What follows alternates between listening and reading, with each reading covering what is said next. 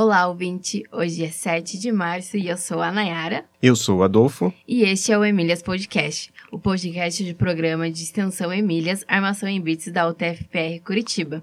Este podcast entrevista mulheres que trabalham na área da computação para entender suas motivações, suas dificuldades e desafios e mostrar um caminho de como você, mulher, também pode fazer história na área da computação. Hoje estamos aqui com a Mariellen Santos, ela é gerente de sistemas na Contabilizei, que é uma empresa de tecnologia que funciona como uma espécie de escritório de contabilidade online, é o maior escritório de contabilidade do Brasil. Tudo bem, Mariellen? Oi, tudo bem? Bom dia. Bom dia. Tem alguma coisa que você queira complementar sobre essa apresentação que eu fiz de você? Não, acho que, que é isso mesmo. É, eu, hoje eu estou trabalhando na Contabilizei como gerente de, de sistemas lá e, e o, meus desafios grandes lá são, são voltados também à, à parte do produto que a gente gera hoje para os nossos clientes, né? O, o, aliás, a plataforma que a gente entrega para eles de contabilidade, né? Então, esse é um... O desafio lá é você linkar é, não só a parte sistêmica, mas com a visão do, da evolução do produto, da plataforma. Esse é um grande desafio que a gente tem lá. Como é que você se interessou por essa área da computação? Como é que você chegou na, na computação? Você, pelo seu currículo aqui, você é bacharel em informática pela Universidade Positivo. Como Sim. é que você chegou a escolher a carreira de, informática? Foi, foi bem engraçado, na verdade. É uma história um pouco longa. Eu na minha adolescência, é, quando eu estava ingressando no segundo grau, isso há, há vários anos atrás, é, meus pais me incentivaram muito a fazer um segundo grau técnico. Né? Então, é, assim, eles queriam que eu tivesse uma profissão logo ou experimentasse logo alguma coisa mais, mais mão na massa. E, e aí uma das opções que eu tinha era justamente Cefet, naquela época que tinha segundo grau técnico e era, era se não me engano, era é, técnico em mecânica, eletrônica, tinha é, aquele desenho industrial e edificações, né? E, e eu tinha um sonho desde criança de ser arquiteta ou engenheira civil. E e aí meus pais, por algum motivo, me incentivaram a ir para o desenho industrial, não, não deixaram eu, eu ir para edificações. E, e eu fiz, fiz o teste, fiz a prova, mas era muito concorrido na época, eu acabei não passando, tinha muita gente que queria fazer o segundo grau aqui. E, e Mas o, o ponto é, mesmo assim, a gente não desistiu de eu entrar e ingressar num segundo grau técnico. Então, as opções que a gente tinha particular na época, daí seria a o SPEI na época, o PET, que era, tinha tecnologia em processamento de dados. E tinha também o Estadual do Paraná, né, o Colégio Estadual do Paraná, mas que eu acabei não fazendo a prova lá de processamento. E então eu ingressei no segundo grau com processamento de dados. E ali começou a minha, minha profissão, meu interesse por TI. A gente não tinha computador em casa, então para mim era extremamente é, diferente, grego, para não falar outra palavra. É, e ali eu comecei a trabalhar com ele, comecei a estudar, né? Então, para mim, no começo foi bem assustador. Na verdade, eu queria sair correndo. Quando chegavam as matérias técnicas, eu não sabia se era comer, se era de passar no cabelo. Sistema operacional, para mim, eu não entendi absolutamente nada. E aí, quando começaram a entrar as, as matérias de programação, aí a ficha caiu. Aí eu comecei a entender ah, o que, que era é, algoritmo, o que, que era Pascal, o que, que era. que começava com Pascal na época. É, e aí aquilo fez, começou a fazer sentido para mim e eu comecei a me interessar. E ali abriu a porta, eu comecei a entender um pouco mais do que era o mundo de TI ali. É, aí eu fiz o segundo grau técnico inteiro, né? E ali mesmo já fiz vários estágios. Eu comecei estágio já no segundo ano do segundo grau, então eu comecei bem cedinho. Eu entrei muito nova. É, no segundo grau, entrei com 14 anos, então eu trabalho desde essa época. E trabalho fazendo vários estágios em cima de TI, um pouco com programação, um pouco com, com suporte na época, né? Porque para você aprender um pouco, você até no próprio CPD, era assim que era chamado, né? Antes dentro os laboratórios de tecnologia no passado. E, e aí, o que, que aconteceu? Eu finalizei o segundo grau. O segundo grau técnico não te dá uma boa base para você fazer um vestibular e, e, e, não te prepara tanto, né, para um vestibular. E, e aí eu tentei, na época, federal, mas eu ainda não tinha desistido da arquitetura. Eu queria fazer arquitetura. Tentei federal arquitetura e claro que de cara não passei, mas eu era muito nova. Eu pensei, bom, se eu não passar nessa rodada eu faço cursinho, vou estudar para o vestibular, é, invisto um ano nisso e aí entro no próximo. Mas no fim das contas eu acabei também tentando informar, charalada informática na positiva e passei. E, e aí eu fiquei nessa dúvida, poxa, o que, que eu faço, né? Faço um ano de cursinho e tento um sonho, que é arquitetura, ou, ou embarco naquilo que eu já sei trabalhar. E aí eu decidi que eu já estava trabalhando, já fazia estágio, falei, não, vou, vou fazer informática, vou fazer, fazer bacharelado em informática. No fim, fiz o curso e trabalhei já antes do final da faculdade, eu já estava empregada mesmo, já era, já era contratada. E, e aí foi que começou a minha vida. Foi assim que eu escolhi informática. No fim, foi muito mais por um porque eu tive um incentivo no segundo grau técnico dos meus pais para eu fazer um curso técnico que de fato um, algo que eu tinha escolhido conscientemente. E acho que nem meus pais pensaram nisso de forma consciente. Eles só me incentivaram a, a ter contato com uma profissão mais cedo.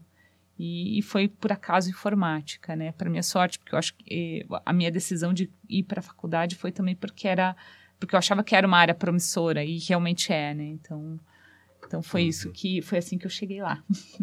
Certo. Eu vi no, no, no, seu currículo que você, antes de trabalhar na, na Contabilizei, você trabalhou em várias outras empresas, né? Vivo, GVT, CITES, e, e você teve vários, vários cargos, mas eu, eu vi que geralmente são cargos de, de gerência, de líder. Por que, que você escolheu ou ou não foi uma escolha de você ir né, né para essa área assim, mais de, de gerenciar, de, de, ser... Foi uma escolha extremamente é, consciente. É engraçado porque é, é, essa, essa pergunta é muito boa, Adolfo, porque as pessoas acham que, poxa, mulheres na área de tecnologia sempre vão para uma área não, mais, não tão técnica, vão para uma análise funcional, sistêmica de requisitos, ou processos, ou, ou gestão. E, e para mim não foi assim. Eu comecei, na verdade, é, na TI como desenvolvedora. Eu, eu gostava de desenvolver, eu gostava de arquitetura de sistemas, eu gostava de, realmente de software, de desenvolver software, né? E, e meus primeiros anos em TI, eu acredito que, sei lá, os meus primeiros sete anos, oito anos foram como desenvolvedora. É, quando, eu, quando eu entrei no CITES que isso começou a mudar, né? O CITES eu entrei, acho que foi em 2004, e lá é, eu vim para o CITES porque eu passei um ano em Brasília, num, num, num último projeto dentro da Finatec, que é um, um instituto de P&D lá, que fica dentro da UNB, inclusive, e eu fazia, eu era desenvolvedora para um para microterminal, era embarcado, inclusive, em C, C++. Aí, aí eu resolvi voltar para Curitiba, queria voltar para perto da minha família, e aí a opção que eu tinha, porque o mercado não era tão aquecido como está hoje, né? Hoje a gente vive um, um tempo de pleno emprego, é, eu tinha a opção de vir ou voltar para o HSBC, que era onde eu trabalhava antes, é, ou voltar ou começar a trabalhar no CITES com algo que não era técnico, com CMMI. E foi uma virada de chave para mim, porque eu decidi encarar um desafio diferente. Eu falei, não, não vou voltar para o HSBC, que era exatamente o que eu fazia antes de sair de Curitiba, e vou fazer uma coisa nova. Também foi um choque para mim, porque trabalhar com processos, depois que você é muito técnica, é, é pular um balcão bem grande, né? E, e era, era muito difícil eu conseguir eh, brigar por processos, por por ter um procedimento de trabalho, sendo que eu era uma pessoa muito mais técnica. Só que foi isso que abriu um pouco a minha cabeça para a parte de requisitos, principalmente, que foi o meu primeiro passo antes da gestão, né? Como eu tinha, sempre tive muita facilidade de, de negociar, de é, entender a demanda que o cliente quis, queria ou que o usuário queria e, e transformar isso em software, eu acabei tendo muita facilidade para análise de requisitos. Então, eu virei analista funcional um tempo pelo CITES depois do, do CMMI, depois que eu, que eu aprendi bastante processo, fui consultora de, de CMMI, for, me formei com alguns cursos específicos por isso lá, alguns anos no CITES eu trabalhei com isso. E quando acabaram os, pro, os projetos de, de processo, eu fui totalmente para a área de requisitos. E adorei, né? Adorei porque eu tinha muita facilidade de comunicação. E ali, dali para a gestão de projetos foi um pulinho muito, muito rápido de acontecer, porque eu além de pegar já o requisito, eu já é, negociava com o desenvolvedor quanto tempo que aquilo tinha que ficar pronto, etc. E, e, era muito fácil fazer gestão do projeto. Então, era um braço direito muito forte do gestor do projeto no qual eu trabalhava. E aí eu acabei virando uma substituta e subi para um, um cargo de gestão de projetos. Depois que você é gerente de projeto, você também tem muito contato com pessoas, né? Então você acaba tendo que, por mais que você não tenha a necessidade de desenvolver a pessoa como profissional, o fato de você estar tá com ela, combinar prazo, cobrar o prazo, gerenciar, é, remover impedimentos, tudo que um gestor de projetos é, faz naturalmente, é, virar gerente de pessoas, uma gestão de desenvolvimento, uma gestão funcional, também é, é um pulo fácil de fazer, né? Se você tem o skill. E eu consegui fazer isso, eu falei, não, é isso que eu gosto de fazer, eu gosto de, de desenvolver as pessoas, eu gosto de, de hum, mentorar, inclusive tecnicamente, porque daí eu também tinha essa facilidade de conhecer sistemicamente aquilo que eu estava desenvolvendo, então isso daí foi o, o, meu embasamento técnico, com certeza me deu a chance de ser um, uma melhor gestora de, de, de, TI, né, com pessoas abaixo. Então, é, e foi bem consciente, assim, eu falei assim, não, não quero mais, não quero mais voltar para o dev. Se precisar, até gosto, até hoje gosto. É, discuto isso com meu esposo, que é desenvolvedor em casa, é, com as pessoas que trabalham comigo mas eu não coloco mais a mão na massa. Conscientemente eu decidi ir para a área de gestão, né? Então foi assim que eu cheguei lá. E aí eu já virei gestora no CITES, gestora de, de áreas funcionais, principalmente eu tinha uma equipe de, de analistas funcionais que eu alocava em projetos, fora alguns projetos que eu tocava pessoalmente mesmo, uma carteira de, de clientes que era minha. E de lá eu fui para a GVT, né? GVT eu entrei como coordenadora de desenvolvimento. Também era ainda no pipe de liderança, ainda era gestora de, de, de recursos diretos, era, a primeira, era o primeiro step. É, mas lá foi uma enorme de uma escola para mim. Acho que todos os lugares que eu passei eu cresci bastante, mas a GVT foi uma, uma empresa que, que me deu casca, vamos dizer assim, no, na, no na vida profissional mesmo, corporativo, era uma empresa bem corporativa, o CITES era uma empresa bem menor e muito mais estruturado, o GVT pelo tamanho e tudo mais. E, e lá eu, eu passei de coordenação de, de projetos, depois coordenação de desenvolvimento mesmo, daí eu tinha os arquitetos e devs comigo, não era um projeto. E, e depois, na, na GVT foi adquirida pela Telefônica Viva, eu participei dessa, do projeto que, que fez essa essa fusão. E na sequência eu fui convidada para ser gerente da, de uma área de sustentação lá. E aí já era um, o segundo degrau do pipe de liderança. Eu já era líder de líderes, né? Líder de coordenadores. E foi, nossa, foi um, um desafio gigante também para mim, porque era uma operação grande, né? Eram times grandes distribuídos entre São Paulo e Curitiba. E foi muito legal. Foi, foi desafiador para caramba, mas foi muito legal. E, e, lá, assim, eu tinha que tive uma visão não só do lado de desenvolver e colocar o sistema em produção, mas do outro lado, de sustentação mesmo, né? De, de ah, uma vez que ele está em produção, como que a gente garante que ele vai estar rodando, tendo disponibilidade, que vai ter qualidade no, no resultado que ele, que ele cria. Então, eu tive uma visão bem de sustentação e de melhoria contínua. E antes era muito mais projeto e desenvolvimento, colocar coisa nova para a produção. Né? Então, eu, eu, fechei o leque lá na, na, na telefônica, né? Desde a GVT telefônica. Desde o, de uma coordenação de projetos, trabalhando em projetos, daí passei por desenvolvimento, daí passei... Desenvolvimento é uma área meio que de arquitetura e que e aloca não só eh, diz como é que vai funcionar o sistema ou que solução técnica vai ser dada para um determinado problema, mas como aloca as pessoas para um projeto e vê aquilo acontecer.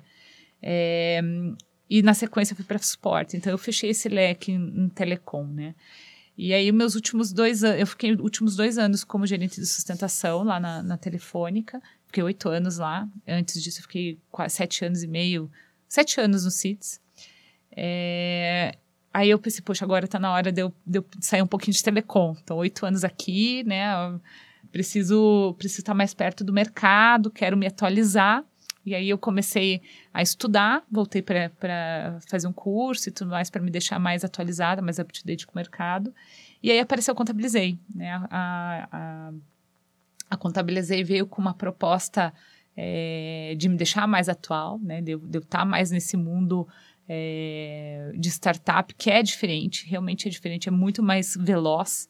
Se você acha que você faz um projeto ágil estando numa empresa corporativa, quando você vai para uma empresa que está toda hora testando produtos novos, vendo qual é o comportamento do cliente, garantindo que aquele serviço que você é, prometeu que você vai entregar, você tem que entregar com qualidade no final. É, você vê o ponteiro do negócio mexer muito perto. Qualquer ação que você faça ali, você vê é, clientes felizes, clientes entrando, clientes querendo vir, receita entrando, time crescendo, você vê a empresa crescer. E você acaba crescendo junto, né? Porque é, é, um escorregão ali você tem que rapidamente, só depende de você se retratar e fazer a coisa acontecer de novo, né? É, enquanto que uma empresa corporativa grande, você tem muito mais pessoas para para você movimentar para uma mudança, né? Você tem que é, conseguir é, é, muito mais energia para qualquer mudança que você queira fazer no produto ou no negócio. É, não é impossível, mas é uma energia que você gasta às vezes impossível de girar sozinha a roda, né? Então, isso que me fez ir para a Contabilizei e hoje, com, como gerente de sistemas na Contabilizei, é, é um trabalho meio parecido com o que eu fazia na Telefônica, vamos dizer assim, eu tenho lá projetos, só que eu tenho tudo numa área só. Essa é a diferença. Antes, é, na GVT, eu fiz isso em, em áreas separadas, né? Na Contabilizei é tudo junto. Então, eu tenho projeto comigo, eu tenho sustentação comigo e tenho, sim, que olhar a evolução do produto no, na, na, nos módulos dos quais eu sou responsável, né? Então, aí que está o, o, meu desafio dentro da Contabilizei. Eu sou mais, eu tenho que ter mais, mais atividades, mais, mais visões, mais nuances da gestão do que eu tinha na Telefônica. Legal. Nayara? É, então, eu queria saber, assim, como foi a sua experiência quando você estava ingressando no, mer no mercado de trabalho e também eu vi que você tem participou, não, conduziu alguns projetos, né? Uhum. E vi bastante que a maioria dos participantes eram homens. Como que foi? É, então, né, era assim, ó, se a gente for pensar um pouquinho é, em dificuldades, principalmente, né, do, do começo de carreira, é, eu, eu acho que a, as minhas maiores dificuldades mesmo foram geradas por mim mesma. Primeiro passo, tá? Eu acho que eu tinha, tinha e vou falar a verdade, confesso, ainda tenho um pouco disso. É, é algo que está tão enraizado no DNA da mulher, na, não só da mulher, mas de todos, que é difícil você mudar esse comportamento. Então, insegurança, autoestima, certamente foram coisas ali que, que seguraram, que, que me é, fizeram talvez não andar tão rápido como eu poderia ter andado se, se eu não tivesse isso dentro de mim, entendeu? Então, o que, que, isso, que, que isso gera, né? Autoestima e insegurança, o fato de você é, não saber se você está fazendo certo, você não saber se você está é, conduzido da melhor forma possível, se você está fazendo tão bem quanto qualquer outra pessoa faria, seja um homem, seja uma mulher. É, a necessidade que você tem de, de ter uma, uma afirmação sempre, olha, tá certo, está indo pelo caminho certo, uma condução ali para te deixar mais seguro. Eu acho que isso fez com que é, talvez é, é, eu andasse até mais devagar do que eu deveria ter andado na minha, na minha carreira profissional, né? Mas, por outro lado, eu sempre tive bons gestores, né? Então, são... Isso é uma coisa que eu acho que eu tive sorte, talvez, né? No fim, sempre eles me guiaram e, e me deram oportunidades. Por acaso, todos foram homens, né? Então, me deram sempre oportunidade de crescimento, independente se eu era mulher, se não era. É, nunca senti que sofri qualquer tipo de assim, preconceito por parte deles. Até hoje eu tenho amizade e contato com vários deles. É, mas, eu, mas eu ainda acho que a gente está bem longe da igualdade. É por isso que a gente tem muitos homens na área. Hoje mesmo, a minha área, a, o meu setor, a minha gerência, que não é toda a diretoria de produto e tecnologia do Contabilizei, nós somos em, em 45, eu devo ter três mulheres contando comigo. É muito pouco, muito pouco, gente. E isso para mim é muito ruim porque eu, eu gostaria de mais diversidade e isso realmente eu acredito que, que traz um, um ambiente mais seguro de trabalho, um, um, uma leveza para o dia a dia. E eu nunca tive problema é, em, em, guiar ou gerenciar hobbies, ou seja, gerenciada por. Mas eu sinto falta, às vezes, é, de ter mais companheiras do meu lado. Então, Hoje a gente abre, por exemplo, vagas, tem várias vagas lá de dev, de, de analista funcional. Na minha área, assim, raramente vem mulheres. Raramente vem mulheres. E, e eu não tenho, às vezes, nem, nem candidatas, quanto mais eleger uma para entrar para dentro de casa, entendeu? Então, falta, falta. Mulheres, venham. É isso que eu tenho para dizer. É, é, um ponto, assim, que eu acho que, que, que a gente precisa realmente incentivar mais. E eu acho que tem um pouco a ver com com autoestima, né? E, e, é algo que vem desde, desde a criação da sociedade, do, é algo que é, é um passo atrás, é um passo muito antes do que o preconceito, né? É o como você se sente com você mesmo. Eu acho que esse foi a minha maior barreira, assim, entendeu? Eu não sei se eu te respondi tudo que. é que eu, eu acho, assim, um, um dos objetivos de, desse podcast é tentar chegar meninas do ensino médio e talvez mulheres de outras áreas que queiram migrar para essa área. Hoje mesmo eu estava escutando um outro podcast que é bem parecido com o nosso, é o Somos Cíntia, lá do pessoal da Federal do Pernambuco. Hum. E quem estava sendo entrevistada era, era, uma moça que ela era psicóloga e uhum. agora está tá fazendo sistema de formação. A Nayara também é aluna de sistema de formação. Legal. Mas enfim, quero tentar chegar nesse pessoal e e assim, o, o, uma das coisas que, que a gente observou com as nossas atividades lá do, do Grupo Emílias, que a gente vai nas escolas para mostrar para tanto para meninos quanto para meninas, mas o, o, foco geralmente é nas meninas, é o, como, o que é a computação. E muitas delas, até mesmo depois das atividades que a gente fazia, não tinham ideia do que é um curso de computação. Então, é, uma, uma das, um, um, dos mitos, eu acho que, que, eu acho que são, são dois mitos que, que eu acho que talvez atrapalhe. Um é, talvez as pe pessoas achem que uma pessoa da área de computação necessariamente tem que ficar na frente do computador programando o dia todo. E você, pela sua experiência, já viu que não, não. não é assim. Não. Outro é que você tem que gostar muito de matemática no ensino médio. E aí eu queria saber de você. Você era aquela pessoa que adorava matemática no ensino médio? Eu amava matemática no ensino médio, gente. Eu, eu faço parte desse, desse percentual que amava matemática. Eu tinha muita facilidade para matérias é, técnicas, assim. É, é, técnicas não, desculpa, de exatas mesmo, né? Física, química, matemática, é, tudo que era com números eu tinha facilidade e gostava, né? Eu, eu comia assim com farinha, isso era muito fácil para mim. Agora me colocasse para fazer português, história, nossa, eu sofria, era uma sofrência. Fazer redação, então, para mim era um negócio que, que doía na alma. Mas eu não acho que esse foi o, o ponto principal é, de, de, fazer eu ir para uma para computação. Não foi, não foi, foi, foi um incentivo do meu pai e da minha mãe falando assim, filha, vá para o mercado antes. A gente tem, a gente é, quer que você trabalhe. Eu falei, poxa, eu também quero, né? Então é, minha mãe tinha sempre trabalhou fora, minha avó sempre trabalhou fora, é, sempre foram mulheres muito independentes e, e eu tive isso, esse exemplo dentro de casa. Né? Minha avó, é, sei lá, que é meu grande exemplo, né? Ela criou uma família de cinco filhos na costura, né? Então, levando isso na costura. Então, não é uma, não é uma vida fácil, é uma vida de guerreira, né? E, e meu pai é, e a minha mãe, os dois trabalhavam fora. E, e, meu pai não queria que ela ficasse dentro de casa. E eu, eu não vejo nada contra, inclusive, ficar dentro de casa, tá, gente? Eu acho que, que o trabalho, inclusive, de casa é muito digno e, é, e não é visto, não é recompensado como deveria ser. Porque ele não aparece, né? Ele é uma coisa que, que, que alguém tem que administrar a vida familiar e, e hoje em dia, graças a Deus, a gente está passando por uma transformação que está fazendo que isso também tenha uma igualdade, porque é uma sobrecarga na cabeça da mulher, né? Mas mas voltando ao teu ponto principal, sim, eu amava, amava matemática e não usei isso basicamente para entrar na computação.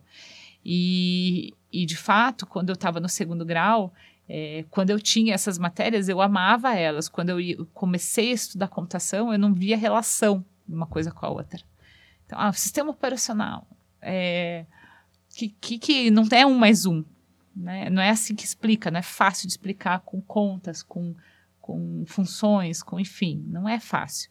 É, é muito mais de entender computacionalmente como aquilo funciona. É, fundamentos mesmo que você aprende no começo da, da, do curso, ou qualquer curso, seja um, um, tecnólogo, ou seja na faculdade, você tem aquele, aquela base, o que, que é fundamento de software, o que é análise de requisitos, o que, que é fundamento de programação. Isso é, serve até hoje, só muda de nome. É isso que eu percebo. Por exemplo, eu falei muito de gestão de projetos. Hoje a gente tem várias metodologias. Então, vai ano, vem ano, muda a metodologia, muda a linguagem, evolui. Graças a Deus a gente evolui. Mas no fundo, no fundo, o que está na base é aquilo que você aprendeu lá no comecinho, que é o fundamento, né? O fundamento de software, fundamento de, de engenharia de software, enfim, é, engenharia da computação, é, é algo que é, que é a base mesmo. E não tem nada a ver com matemática pura e simplesmente, né? É, depois você vai acoplando as coisas, mas de fato não, não tem link. O, o que tem é lógica. Se você consegue ter pensamentos lógicos, pensar em receitas, pensar em passo a passo, é, isso sim eu acho que guia. Se você não tiver um, conseguir ter uma visão lógica das coisas, sistêmica das coisas, né? Se você não consegue passo um, passo dois, passo três, passo quatro, é, aí realmente fica mais difícil de você entender e, e, e seguir para uma carreira de TI. Né? Isso que eu acho. Certo. Eu cheguei a, a você para ser entrevistada aqui pelo post da, da, da Contabilizei. Eles fizeram um post no LinkedIn sobre você, eu vou colocar o, o link na descrição. E aí você fala lá que você foi convidada para participar do. Foi indicada para participar do processo seletivo e pensou que seria uma entrevista técnica. Isso. E, na verdade, foram diversas etapas. Então, é, aí é a, a pergunta é se, se a parte técnica é Algumas pessoas acham que a parte técnica é o mais importante e é só o que importa. Você concorda com isso? Não, está bem longe de ser isso. Eu acho que sim, você tem que ter as competências técnicas para qualquer cargo que você exerça, seja, um seja na TI ou seja em qualquer lugar que você vá exercer uma profissão, né? Por exemplo, se você vai ser um padeiro, você tem que, né? Você tem que controlar e gerenciar e você tem que, na verdade, é, ser mestre naquela, naquele, naquela competência técnica que é fazer o pão. Só que se você não tem é, alguns skills que são, por exemplo, mais. A gente brinca, hoje tá, tá muito na moda, mas é isso mesmo, é o soft skill, né? Se você não tem capacidade de, de aprender rápido, se você não tem flexibilidade na tua vida, se você é uma pessoa que não se comunica bem, se você é uma pessoa que. É, você vai ter dificuldades. Nem todas as áreas serão para você. Né? Então, você tem que saber quais são seus pontos fortes, quais são seus pontos fracos na questão de, de soft skills mesmo, e desenvolver isso, porque esse é o mais difícil. Na verdade, esse é a vida que traz, né? O, o técnico ali você aprende é, na faculdade e executando atividade técnica no dia a dia, né? Quando eu falei que eu, que eu achava que isso é uma entrevista técnica, é, para um gestor de TI, o que, que é uma entrevista técnica? É entender qual que é o teu background técnico, né? O que, que você fez até aqui? Por que, que, por que, que você vai ser um bom gerente de tecnologia, de, de sistemas, né? Qual que é a tua experiência com desenvolvimento real de software? Porque eu acho que é, tem, muito, tem muitos gerentes que não, não necessariamente foram um dia desenvolvedores e que são ótimos gerentes também, mas é, para mim fez toda a diferença é, eu saber como é que constrói um software. É, como é que desenvolve um software? Que, que, quais são os empecilhos que podem aparecer durante o processo de criativo, né? É, sei lá, preceitos de banco de dados. Eu acho que o fato de eu ter trabalhado com isso é, me deu base, sim, para ser uma, uma gestora diferenciada na área de sistemas, assim, no sentido de conseguir entender um problema a fundo, de discutir de igual para igual. Hoje, por exemplo, eu, eu não, não sei, nunca programei para web, para vocês terem uma ideia. Sempre, meu background sempre foi num, num, em, em softwares mais é, batch mesmo, né? Batch ou embarcado, nunca com front-end e web. Uh, mas isso não significa que eu não sei discutir os fundamentos básicos do software com os meus desenvolvedores. E, e é nisso que eu me apego. Então, quando eu falei que eu achei que ia ser isso, eu achei que iam me perguntar mais essas coisas técnicas, qual era o meu background, o que, que eu já tinha feito. E, no fim das contas, teve eh, as entrevistas foram muito mais para me conhecer, para me perguntar de situações que eu vivi. é, como é que eu é, agiria em determinadas situações, muito mais focado no meu soft skill, em como que culturalmente eu me encaixaria com aquela empresa, se eu, se eu realmente agiria conforme a cultura é, que tem na tua empresa imagina que eu deveria agir. Né? Então, a questão de colaboração, trabalho em equipe, é, o quanto que eu o que, que eu faço para me manter atualizada. Então, tem, tem várias, várias coisas da cultura da Contabilizei que, que é bem forte e que muitas startups têm isso também, né? É de, de ver se você tem um fit cultural com a empresa, mas quem entrevista vai nessa linha, principalmente para quem é gestão, né? Quem é técnico, quem, por exemplo, eu vou fazer uma entrevista com um dev, obviamente eu vou ter uma etapa técnica, que é o meu primeiro step, né? Eu quero saber se você tem os skills mínimos para sentar nessa cadeira. Só que só isso não, não garante a pessoa dentro de casa a, a, etapa de cultura, a etapa de, de entrevista com o gestor, entrevista com o time, reprova. Reprova, porque se eu não ver a pessoa tendo esse soft skill, eu sei que ela não vai conseguir trabalhar em equipe, não vai dar aquilo que eu preciso. Né? E foi, foi, foi assim que foi comigo. Uhum, né? A gente vai ter um, um evento aqui no na quarta-feira, Dia Internacional da Mulher, né, uhum. é, do Grupo Emílias, vai ter uma palestra sobre a importância das soft skills que vai ser ministrada pela Karen Tabatini, que foi entrevistada no, no podcast alguns episódios atrás. É, Nayara? Então, vou fazer uma pergunta para você, que é o que você acha que pode ser feito para incluir mais mulheres na, na nossa área de computação?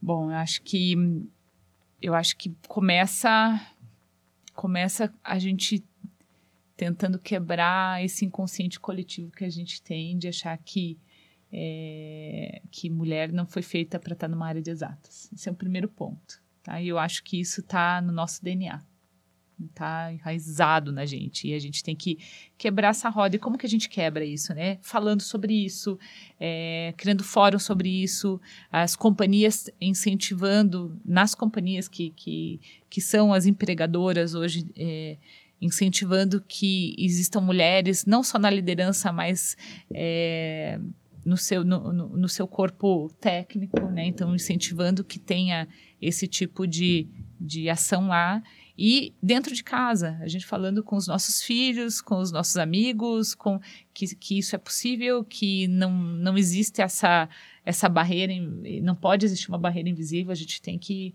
que garantir que elas cheguem lá, porque assim, hoje eu cada vez vejo mais e escutei isso é, muito naquela code.org que tem, é, que eu acho bem legal, que eles têm um vídeo que fala assim, é, que quem não, não conhecer desenvolvimento de software, quem não conhecer linguagem de programação, vai ser considerado daqui alguns anos analfabeto.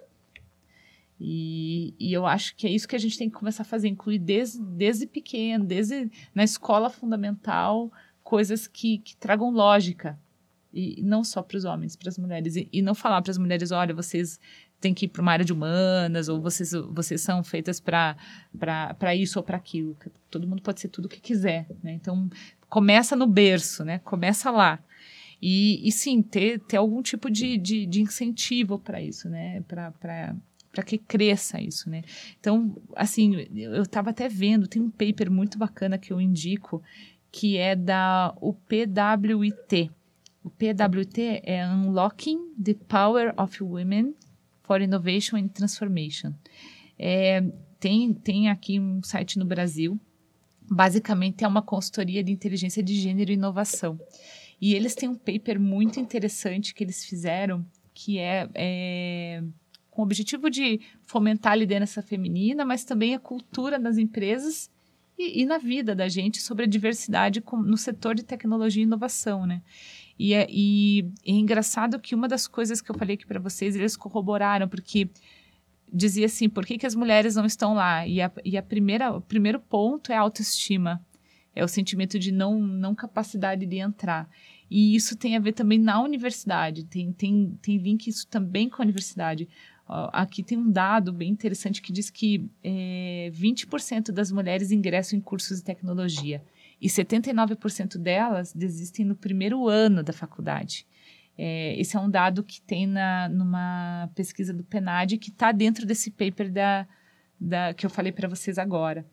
É, e, então, assim, como que a gente incentiva e como que a gente faz com que esse ambiente seja menos é, inóspito para as mulheres, né? Porque não é uma questão de gênero, é uma questão de, de, de igualdade, de qualidade, é, desculpa, é, de ser igual mesmo, né? De, de você ter o sentimento de que não é igual para todo mundo, então uhum. dá chances, né? Então a gente tem que formar mais mulheres na área. E, e, começa no berço, depois na universidade e nas companhias com, com essa questão de garantir que as, pessoas, que as mulheres cheguem como candidatas às vagas, entendeu? Pelo menos, né? Você falou em, em algum momento sobre assim, o mercado está aquecido, então está faltando gente para trabalhar nas empresas. Sim, sim. Então, hoje... isso seria mais uma, uma justificativa para a gente incluir mais. sem só, dúvida, sem dúvida. Sem não só mulheres, né? É, é, engraçado que quando eu me formei, eu me formei no ano de 2000 em bacharelado em informática. Então já são, nossa, 20 anos de formada, como o tempo passa, né? É, quando eu me formei, o, o, eu, a gente já sabia, quando eu entrei no segundo grau técnico, eu já sabia que era um, uma área promissora. Mas nunca imaginei que a gente ia passar pelo que a gente está passando hoje. É, nos anos para cá, acho que nos últimos dois anos, assim, é, na área de TI fica sem emprego, fica sem fazer nada quem quer. Quem quer.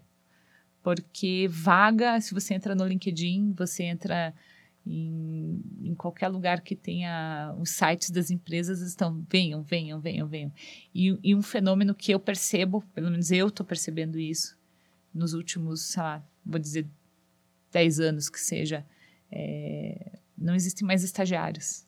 Não sei se vocês perceberam isso. Eu, antes de virar a primeira, ter o meu primeiro contrato de trabalho de carteira assinada como contratada, foram cinco anos de estágio em várias empresas. Era difícil você ser efetivado, né? E hoje, a, quem entra no primeiro ano, segundo ano de faculdade, já sai empregado, não tem estágio. A pessoa pula direto essa faixa. Por quê? Porque a demanda está tão grande no mercado por profissionais de TI, por profissionais de software, por profissionais que, que tenham a capacidade de trabalhar com isso, que não sobra ninguém, nem para um processo de estágio.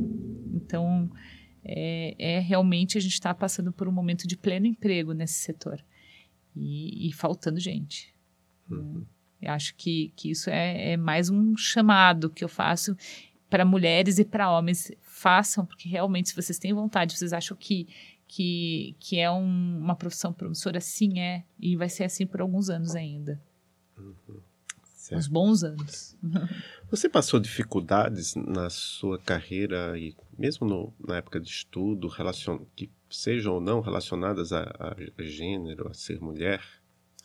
Então, eu, até não tive, eu até conversei, como eu falei ali um pouquinho antes, eu, eu não tive, eu tive sorte, talvez, é, de, não, de ter tido bons gestores, de não ter sentido na pele o que muitas mulheres às vezes sentem, né? Alguma discriminação, ou sei lá, não, não vou te dar essa tra um trabalho mais, mais difícil porque você é mulher. Não, eu, eu nunca me senti é, assim, deixada de lado ou menor por isso mas eu sentia que eu me cobrava muito mais. E eu, e eu precisava muito mais de, de alguém me falando se eu estava indo, se eu não estava indo, do que os meus colegas homens, entendeu?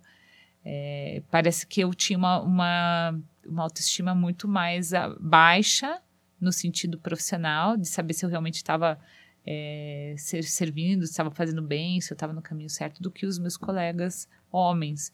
Então, talvez isso, como eu falei antes, talvez isso tenha sido algo que me colocou uma parede invisível na frente, e não foram os meus gestores. Então, eu não tive essa dificuldade, né? Não tive nenhum, nenhum episódio na minha vida de preconceitos e eu, graças a Deus, né? E o que é que você diria para mulheres, para meninas que estejam pensando em seguir carreira na área de computação? Meninas, é, antes de mais nada, acho que independe do gênero. É, depende de, como eu falei para vocês, de lógica. Né? Eu acho que se você consegue pensar de forma lógica, é um passinho para entender computação, é, é, só um pouco de, de dedicação é, e resiliência com relação a isso. É, acho que vale muito a questão de, de olhar, se olhar no espelho e saber que são capazes, né? Melhorar essa autoestima. É, não cair no, no, no, na síndrome do impostor, né? Porque às vezes a gente fica, poxa, não, eu não sou, não sou boa o suficiente, alguém vai me descobrir, eu sou uma fraude, então não, não caiam nessa e, e isso é, pega muito, tem muito homem que tem isso mesmo, esse, a maioria é mulher, é, justamente por causa da autoestima em cima de uma carreira é, que é predominantemente masculina.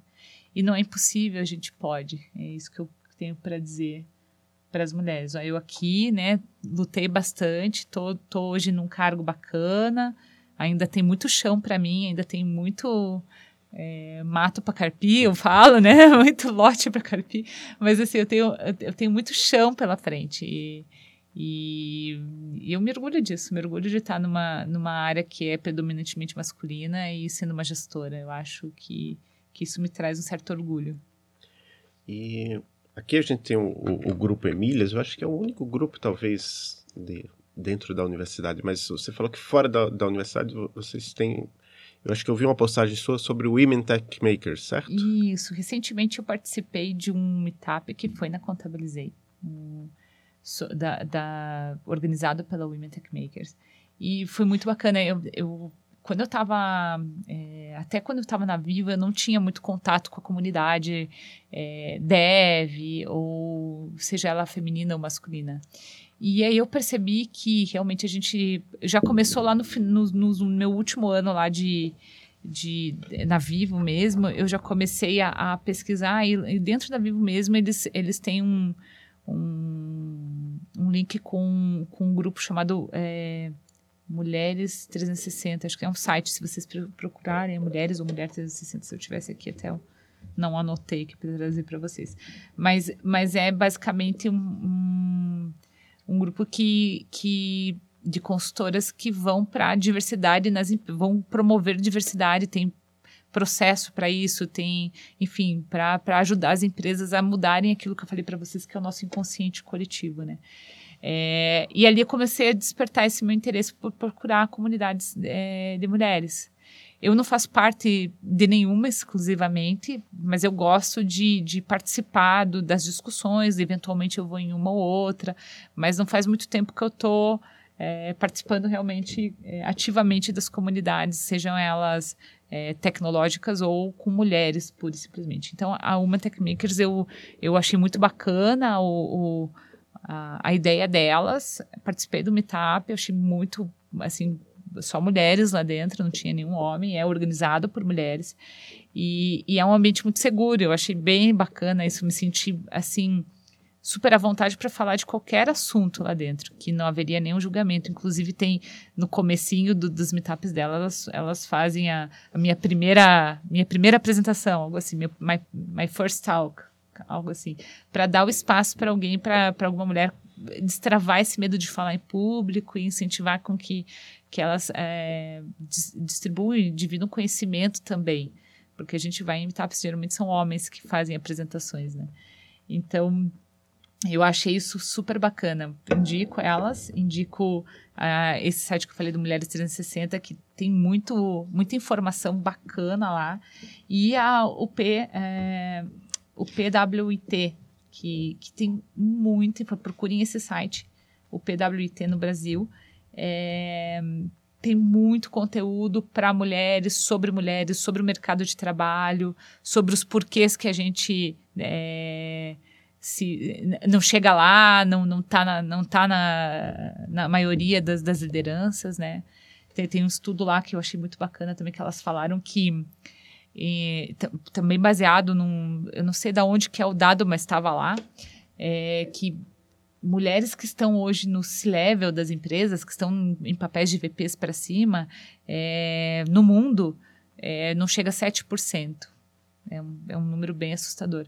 E elas fazem até uma comparação muito engraçada, mas que é verdade que é, tem mais homens nesse, nesse tipo de cargo chamado João ou John do que mulheres. Então, tem espaço, tem espaço. E o, e o que a gente tem que fazer é quebrar o inconsciente coletivo de pensar assim, poxa, não vou, não vou nem oferecer essa oportunidade para ela, porque, poxa, ela está agora no momento de vida que eu acho que ela não quer. Você nem deu oportunidade para ela escolher. Para homem, você não pensa assim. Você pensa assim só quando é mulher. E nós mesmos, mulheres, também pensamos assim. Então, é por isso que eu digo que é um inconsciente coletivo, não é um inconsciente que está só na cabeça dos homens, é de todos. Então, a gente tem que quebrar esse, essa roda. Né? É, é isso que é, que é o difícil, porque está enraizado na gente, né? É uma coisa que eu percebo é que as empresas, quer dizer, eu conheço pouquinho o mercado de Curitiba, mas as empresas estão trabalhando ativamente para a inclusão. Eu vejo iniciativas do Banks, da Pipefy. Sim. A Contabilizei também tem iniciativas para Tem, incluir. tem. Acho que mais tímidas ainda, mas a gente está tá começando esse, esse movimento mais forte. Lá, na verdade, é um ambiente bem inclusivo. É, bem mais inclusivo de todos os outros que eu já trabalhei, diria, porque é muito inovador. Mas para TI especificamente, a gente não fez nenhum movimento específico, né? Agora a gente, a gente abriu recentemente um programa de trainees, inscrições estão abertas, tá? A gente fez uma postagem e eu, eu não vi ainda os inscritos quantas foram mulheres. Eu espero que tenham vindo várias, mas eu não vi, sinceramente eu não vi. É, a, a contabilizei em todas as áreas tem bastante mulher, com exceção de TI, produto que não somos em muitos, somos a minoria. Tem mais, não são só as três que eu falei, tem outras áreas, né? De, de dentro da diretoria é, de TI, é, mas mesmo assim a gente é tá longe de ser a maioria.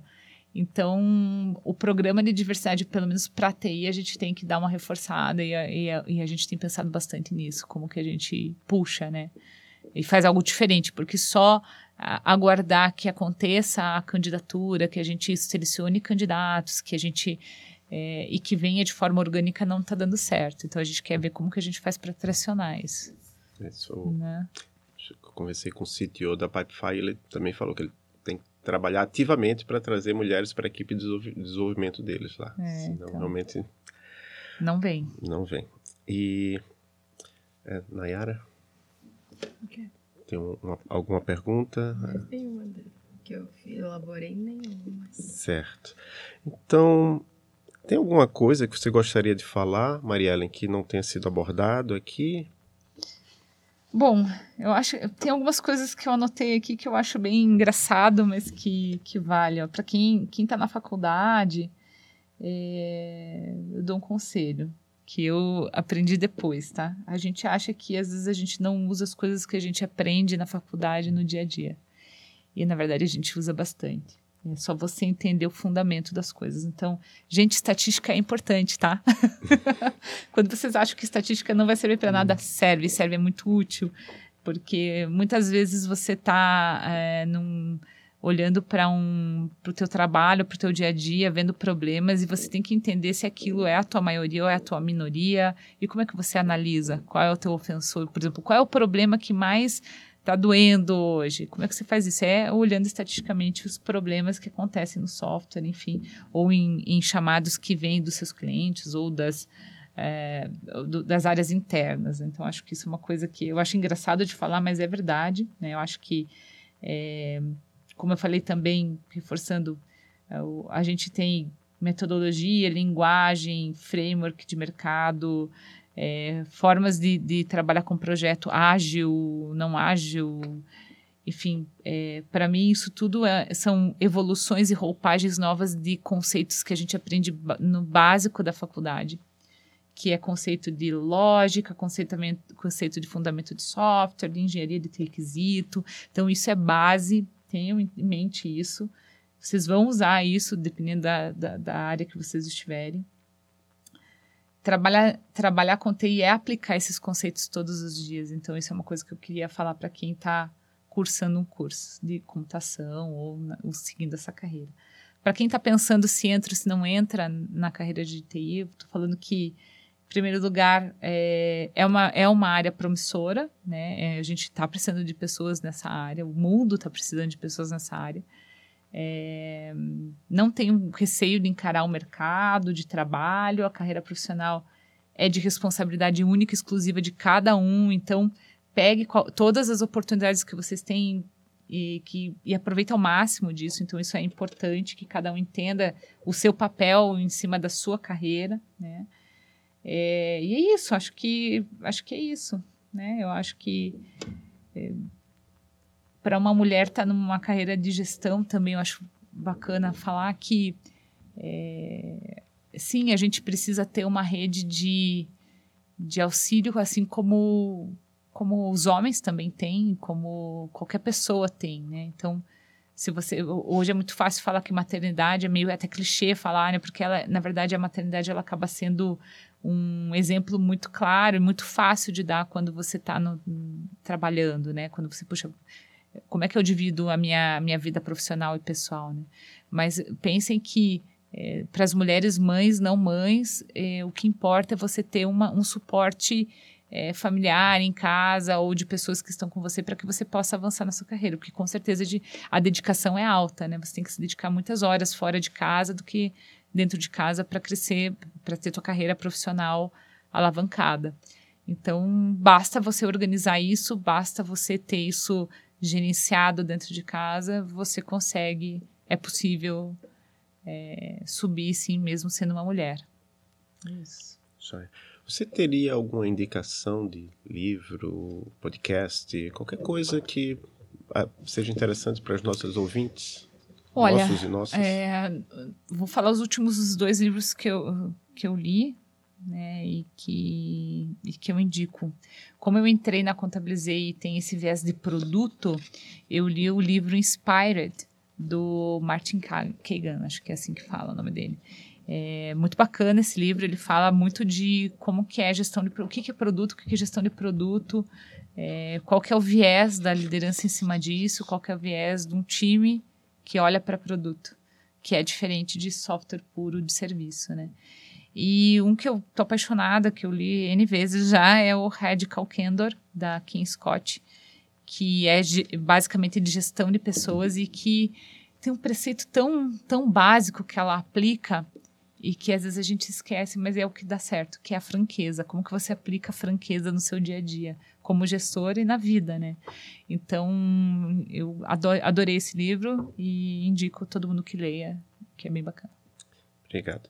Você tem algum site que eu possa indicar para quem quiser acompanhar mais o que você está fazendo? Olha, eu tenho usado bastante o LinkedIn, então é Mariellen Santos, o meu LinkedIn, então é bem facinho de achar. Meu e-mail pessoal também é muito simples, é mariellen.gmail.com, não, não tem nenhum...